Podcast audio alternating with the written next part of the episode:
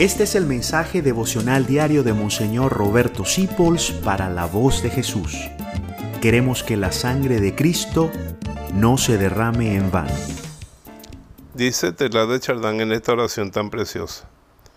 Ofrécele a Dios, en medio de inquietudes y dificultades, el sacrificio de tu alma sencilla, que pese a todo, acepta los designios de su providencia.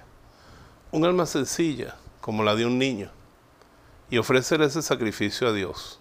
Hay gente que iba preguntándole a Dios, ¿por qué? ¿Por qué? ¿Por qué? ¿Por qué? ¿Y por qué a mí? ¿Por qué a mí? Yo quiero que no me toque nada. Esas personas no son más que una rebelión hecha carne.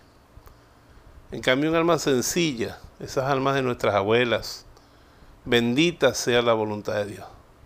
El alma de la Virgen María. Aquí está la esclava del Señor hágase mí según tu palabra, y el alma purísima de Jesús. Ese es el ideal, ser una persona sencilla, humilde. En estos tiempos de la pandemia y de tantas cosas, tenemos tanto sufrimiento. ¿Cuál es la solución? Hacernos pequeños, hacernos sencillos en medio de ellos y ofrecerle a Dios nuestra sencillez. Decirle, Señor, en medio de todo esto, yo confío en ti.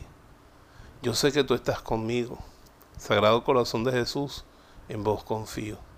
Ese es el camino de la paz. Y desde allí se hace más que desde las preguntas, la prepotencia, la chilladera y en la rebelión contra la voluntad de Dios.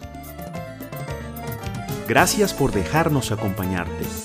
Descubre más acerca de la voz de Jesús visitando www.lavozdejesús.org.be.